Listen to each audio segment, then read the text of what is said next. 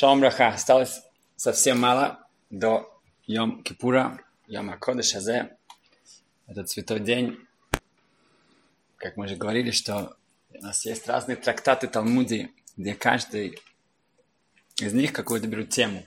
Есть несколько трактатов, которые говорят о праздниках, о шаббате. Трактат, который говорит о шаббате, называется шаббат. Трактат, который говорит о Песах, праздник Песах, называется Псахим. Трактат, который говорит Рошашана, называется Рошашана. Есть трактат, который называется Юма. Юма на арамейском это день. И есть одно шад, может быть, из Васемес. Что такой святой день. Мы просто не можем даже просто так говорить Йом Кипур. Это, это, вот этот день. Хайом, Юма, этот день. Как говорят, что стоит прожить всю жизнь чтобы был один, хотя бы был один Йом Кипур. В настоящем. Рав Ехескел Левенштейн, Машгиах в мире и потом Понович, он был очень серьезным человеком. Он, да, на нем как бы было видно вот этот э, Ират Шамаем, богобоязненность была на его лице постоянно. В в Йом-Кипур была небольшая, большой перерыв перед Нила, перед последней главной молитвой, и он отправился в свою комнату. И один из учеников, ему было очень любопытно, что он там делает, что великий Машгиах, великий праведник делает перед, Йом -Кипу, перед Нила, последней молитвой Йом-Кипура. Как сказано Мишнабюра, приводит это, что весь Элул, да, это идет к 10, 10 дням раскаяния, 10, 10 дней раскаяния ведут к Йом-Кипуру. Йом-Кипур ведет к Нила. Нила – это последняя молитва, от нее все зависит. Что же он делает в этот момент? Как он себя подготавливает? И он посмотрел вовнутрь в скважину, как называется, щелочку. И он видел, как Великий Машгех, он танцует, он пляшет и поет от радости, что у нас есть Йом Кипур. А это тот Хацкел Лемишин, который был настолько прямо, ну, э, смотришь, уже чувствуешь, что скоро будет суд. В этот момент он танцевал. Чтобы понять это, у Рабиса Слантера, один из главных учеников, Ицела Петербургер, Ицек Блазер, был раввином в Петербурге, Позже он переехал в Израиль. Там тоже похоже было, что в Рошишана он был бледным, он дрожал да, от вот этот пахат хадим, страх, да, трепет перед судом. А в Йом-Кипур у него было, он сиял, он, он улыбался. Почему? Он объяснял, что в Рошашана у нас суд происходит так же, как после смерти. После смерти главный суд, перед которым человек перед ним должен давать отчет, это не просто что Ашем, да, и там ангелы и так далее. Это праведники этого поколения, которые жили в том поколении, где этот человек жил. Да? Сам себе. Это Требеляшев, Павел Штейнман, там, может быть, Равади Юсеф и так далее, и так далее. Да? Те, они знают нас, они знают наше поколение, они понимают в том, с чем мы сталкивались. Они будут нас судить. В Рошашана этот суд тоже составляет из этих цадиким, праведников. И там это непросто. Рабица Лаза сказал, что когда Рабисла Слантер умер, что сейчас суд о отношениях между людьми, о качествах хороших, о мусар, сейчас будет очень строго, потому что Рабыстроил, он сидит на этом суде. Он, он, он возглавляет этот суд. А, сидит на, во время, ну, среди судей. Йом-Кипур это только Акодыш Боруху, это только Ашем. Там нету никаких, никого другого. На время Нила человек может получить капору, прощение, даже за хилашем, за осквернение имя Творца. если весь год и все даже Рошашанаем Кипур, сказано в Мишне, что за это, за Хилашем, за осквернение имя Творца, там только нужна и страдания, и смерть, и так далее, да. Но почему? Потому что ангелы, они не дают нашим молитвам наверх. Время Наила все открыто, небеса открываются. Поэтому он постоянно был в огромнейшей радости, что сейчас у нас есть такая возможность получить такое, все наполнено рахамим, милосердием. Еще одна вещь. Как известно, что грехи да, или какие-то наши плохие поступки по отношению к Ашему, Йом-Кипур, сейчас, до Йом-Кипура, тем более, мы можем попросить прощения у Творца и действительно сделать чего, раскаяться над тем, что мы показываем, что мы действительно переживаем, и тогда мы можем получить полное прощение. Но то, что мы натворили с другими людьми, тут нам нужно попросить их самих прощения.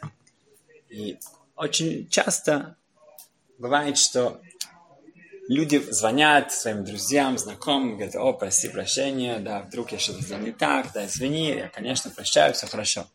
Но тем людям, с которыми мы не ладили действительно, с которыми у нас был какие-то столкновения, не, тем как-то мы забыли про них. Да. С тем, кто у нас лучшие отношения, да, как, ну, вдруг, может быть, я не знаю, что-то случайное, что-то, да, да, да, да, все хорошо. А вот с теми, где я знаю, у нас был конфликт, не, как-то это нас, мы говорим, не, ну что, нас с ними перед Кипуром тоже мы оставим так это, как есть. И это неправильно. В Подумать нужно действительно, да, это тоже может быть близкие люди. Да. Эм, кто, кому я что-то сделал, может быть, не так. Тем более тем, кто я точно сделал что-то не так. Рассказывается история про Расадия Гойн. Расадия Гойн жил больше тысячи лет назад в Бавле, в Вавилонии. Возглавлял главную Шиву, был главным посек, главным галактическим авторитетом. Все, со всех стран ему задавали вопросы, у нас до сих пор сохранилось. Он также был поэтом, он был э, ученым, он был каббалистом, все. Написал целое объяснение, как все заповеди э, можем выучить из, из десяти заповедей, как все заложено в первую заповедь, как все заложено в Берешит, как бы для него вся Тора для него открыта. Сказывается, что в жизни произошло очень что-то интересное. Он, кроме всего, он тоже преуспел очень в разных эм, отраслях, разных бизнесах, да, и он, торговля, и недвижимость, и разные вещи, которые, что бы он, чем не занимался, процветало. Очень разбогател, кроме этого всего. Один раз перед Песахом он отправил своего слугу, своего помощника Габая, да, а, эм, купил огромнейшее такое золотое блюдо, как сказано, что на Песах мы должны ставить самую нашу лучшую посуду, да, мы чувствуем себя свободными, Бней Малахим, как э, такое эм, эм, царское такое настроение, мы должны показать действительно, что мы эм, не больше не являемся рабами. И одно, одно из вещей, как сказано в Шалнот, мы должны поставить самую лучшую посуду. Он купил очень красивое э, золотое блюдо такое, э, тарелку. Ну нет, золотое, золотое. И отправил это окунуть, чтобы это можно было пользоваться леды. Да. Твила, окунуть это в микве. А, там использовалась миква, использовалось такое озеро. И этот Габи пошел туда. И когда он ее окунул как-то, случайно у него это выскользнуло, это было тяжело, выскользнуло, и она упала туда, и хотя он был уверен, что он сможет это достать. Он прыгнул туда за ним, огромнейшее стоит, но не, может, не смог это найти. Там не было сильного течения, но все равно как-то оно уплыло. Он не мог это найти. Ужасно расстроился. Вернулся обратно, и дрожащим голосом сказал, Рэбе, а, я потерял это, этот сосуд, этот золотой. На что Рабсадия Гоин сказал, окей, ничего страшного, знаю, что ты всегда очень совсем аккуратен. И бывает, капаратаванот, пусть это будет прощение нашим грехам, все хорошо, ничего не переживай. Okay? Даже вернулся, сказал, что все хорошо. Через год он купил опять еще более красивую эм, тарелку золотую. Послал его да, туда. Я помню, когда я только что сдал на права, я с своим другом ехал на день рождения э, за городом, и мой папа дал на машину. И я таким, как, но, новичок такой, да, такой, за рулем, и я э, забыл, что нужно остановиться перед ну, правым, тот, кто идет справа, нужно давать, да, проехать вперед. И я не остановился, и нас врезалась машина. Хорошо, что окна были открыты, а то все стекло, это самое прилетело на нас. И как раз там мой друг сидел, это у него э, дверь была больше похожа на такую дугу. Но, Барух Хашем, все были здоровы. Мой папа приехал тогда, там договорились, как-то все, страховка и так далее. И после этого он мне сказал, сейчас езжай дальше, езжай на день рождения. Да? Он хотел мне показать, что ничего, что у меня не было такой травмы, что он верит, что я могу. И э, бывает, мы все учимся так, да. И я поехал, мне это очень помогло, действительно, что я потом не, не было страха. И... Так вот, в Равсаде он сказал, иди окунуть эту посуду. Хорошо, он пошел, и, конечно, ужасно, аккуратно, еще более, да, он уже знает, что в прошлый раз, и он ее туда, и когда он ну, он чуть, он чуть ли там сам туда не прыгнул вместе с ней, да, он видит, что там блестит внутри, далеко на дне где-то. Он удивился, что это может быть, и он решил посмотреть, посмотреть. он пошел, ну, опустился в воду, видит там вот эта золотая красивая тарелка с прошлого года. Не знаю как, она туда вернулась. Он ее вынул, такое чудо потрясающее, у него две, он бежит назад, говорит, в обсаде, в обсаде. Эм, Чудо совершилось. Вот, эта тарелка навернулась. На что Садик он остановился, помрачнел. И, и, и начал плакать. Начал плакать. Ну, я не знаю, что его, его Габа, этот помощник, совершенно не понял, как, почему, какая причина плакать, нужно радоваться. И вообще, весь год был такой потрясающий да, у него все, все шло, а, лучше не придумаешь в Рассаде. И а, сейчас такое чудо случилось, да, как бы, ну что, как, почему это, а, почему плакать? Но он не спросил, ему ничего, да, ну, это есть особое уважение, да, не нужно всегда, как бы, ну, ну что ты делаешь? Окей. Okay. Через некоторое время Русайгон заболел. Он заболел. Сначала думали, что это пройдет, но это не прошло он очень послабел, у него потерял много очень веса. И он почти уже не выходил из комнаты, потом уже даже не выходил с постели. Его дела начали рушиться. Причем совершенно да, со всех разных сторон. Да. Было не, а, необычно, что такая как бы невезуха, да, такая пошла со всех сторон, и все его вложения, недвижимость, а, все склады. Он стал бедным. Но кроме этого его здоровье ухудшалось, ухудшалось. Он жил в постели постоянно, ему община наняла доктора, ничего не мог сделать, они послали за лучшими врач... лучшим врачом. Но он пришел, он сказал такой, прогноз, ну, такой, как диагноз, да, диагноз, что у него очень странная, очень редкая болезнь. Единственное, что он может советовать, ему нужно достать печенка, если не ошибаюсь, одного эм, эм, есть курица, есть эм, петуха, который живет в какой-то экзотической стране очень далеко. Ее нужно сварить особым образом, ее как-то выжать из каких-то там экстрактов, что-то сделать. И вот это поможет ему вернуть его к жизни. Это находилось очень далеко, туда было очень тяжело попасть, очень опасно тоже, там были разные дороги, были разные пираты и так далее. Но единственный, кто ну, как бы сказал, что я пойду, это его верный помощник, слуга. Габа, он сказал, я отправляюсь. Дали э, денег, ему дали все, что как бы полагается, и он отправился в путь. Было очень тяжело, была непогода, все улицы, невозможно было проехать там. Потом тоже на море он не мог никак пойти. Это неделями, месяцами. Наконец он попадает туда, у него уже все, деньги у него кончились, нужно работать, чтобы заработать что-то. Начинает ловить этих, этих диких петухов в каких-то там джунглях. Наконец-то он его находит и начинает возвращаться обратно. Ему нужно это в клетке, все, чтобы он был живой, пока он длинный. В итоге проходит год. Почти год, когда он уже наконец вернулся обратно. Рапсади уже лежит почти в коме. Да, он не разговаривает, ни ничего. Они начинают готовить это, они зарезают этого петуха, начинают все готовить, все там стирать это и, и выжимать, и добавлять, и так далее, и так далее, четко. Да, и там все выходит в ложечку одну. И наконец-то они открывают ему рот, этот, этот, этот слуга, он подносит ему эту ложку.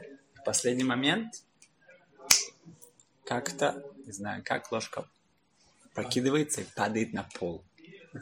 Пол это не был такой пол, как у нас. Это пол был пол. Все, вся эта жидкость, она начинает туда входить в, в землю, она там смешивается с грязью, и уже этого экстракта, этого медицины, уже его нет. Уже нет. Ну, конечно, как все понимают, этот слуга, он хочет упасть в обморок. Да, он уже... Но перед тем, как он падает в обморок, он видит чуть ли не слышит, как Рапсадия, он улыбается и начинает хихикать, смеяться. И это дает ему возможность не упасть в обморок сразу же, а как-то прийти в себя. Ну, разговаривать с ним невозможно, но на следующий день все видят, что его лицо как с, с более краски приходит. Через неделю он уже может, начинает как бы больше питаться нормально. Через пару недель он уже сидит на кровати. Через пару месяцев он уже ходит по комнате. Возвращается, начинает возвращаться к своим, к кишиве, начинается к своим делам. Вот дела начнут это расцветать. Все идет наверх. И какой-то день, наверное, это было в Пурим, его помощник, этот верный слуга, он говорит, Рэбе, я хочу все-таки, да, сейчас знать, да. Откройте мне эту тайну когда я принес эту тарелку, и нужно было радоваться, вы плакали. А когда я разливаю эту, да, эту эм, жидкость, которая должна спасти вам жизнь, вы смеетесь. Как? Пожалуйста, объясните мне, что это значит. На что Рапсади объясняет так. На самом деле это просто. Когда произошло это чудо, я чувствовал, что я на весь год и все, все это время, которое это, это, у меня все получалось, у меня все шло по маслу, да, и потом происходит такое чудо, да, что даже то, что когда-то что-то потерял, это тоже возвращается мне. Я почувствовал, что я на вершине. С вершины там можно только опускаться вниз. Да, если я уже на самом-самом верху, оттуда идет только можно вниз, опускаться вниз. Поэтому начал плакать. Но когда я был при смерти, и ты принес эту, эту драгоценную эту жидкость, да, этот а, эм, эликсир, и он упал, я понял, что это я сейчас нахожусь в самом-самом-самом низу. Да. Оттуда уже хуже не, не будет, хуже не могло быть. Это мне дало силы да, понять, что Теперь Ашем может только нам помочь и будет только лучше. Um, у всех есть испытания, у всех есть э, ну, вещи, которые не идут так, как нам бы хотелось. И в каком-то смысле это значит, что есть куда стремиться, есть куда подниматься. На, как сказано в Торе, что если Ашем, раз ушел на эм, хочет дать человеку следующий мир в этом мире, и он делает так, чтобы... Потому что каждый, практически каждый человек сделал что-то хорошее. Да, но если он не заслуживает следующего мира, он должен получить награду. Эта награда ему может быть дана в этом мире. Это самое ужасное наказание. Ему не сказано, что даже когда у кого-то нет никаких забот в течение месяца, это уже плохой знак. Да. Но заботы не должны быть плохие, не должны быть что-то ужасное. Да? Это могут быть какие-то неприятности. Когда мы смотрим на это так, этот концепт капарата ванот, что я, да, это искупляет мои грехи. Это, да, как, каждый из нас да, хочет, чтобы все, что я сделал не так, то осталось здесь, чтобы это не преследовало меня потом. Беза Сашем, давайте использовать этот потрясающий день. Эм, этот, вот этот день, да, которым стоит прожить всю жизнь, чтобы был только один Йом-Кипур. Это небеса наполняются на рахамим, милосердие. Оно просто дышишь человек этот день, э, думаешь, нельзя смотреть на часы и думать, ну, когда уже кончится, когда уже я могу кушать, я могу уже пить. Да, наоборот, давай еще минуту, еще. Мне тяжело, мне неприятно, окей, хорошо, отлично. Да, это значит, что еще мне больше копора, больше прощения. Это что может быть лучше? Это человек после этого очищается, у него начинается новая жизнь. И очень важно, как мы всегда говорим, что верить полностью, что действительно человек получил это прощение. И что он начинает сначала, и он может теперь действительно быть лучше, быть, начать все заново. Спасибо. Кумар Хатиматова.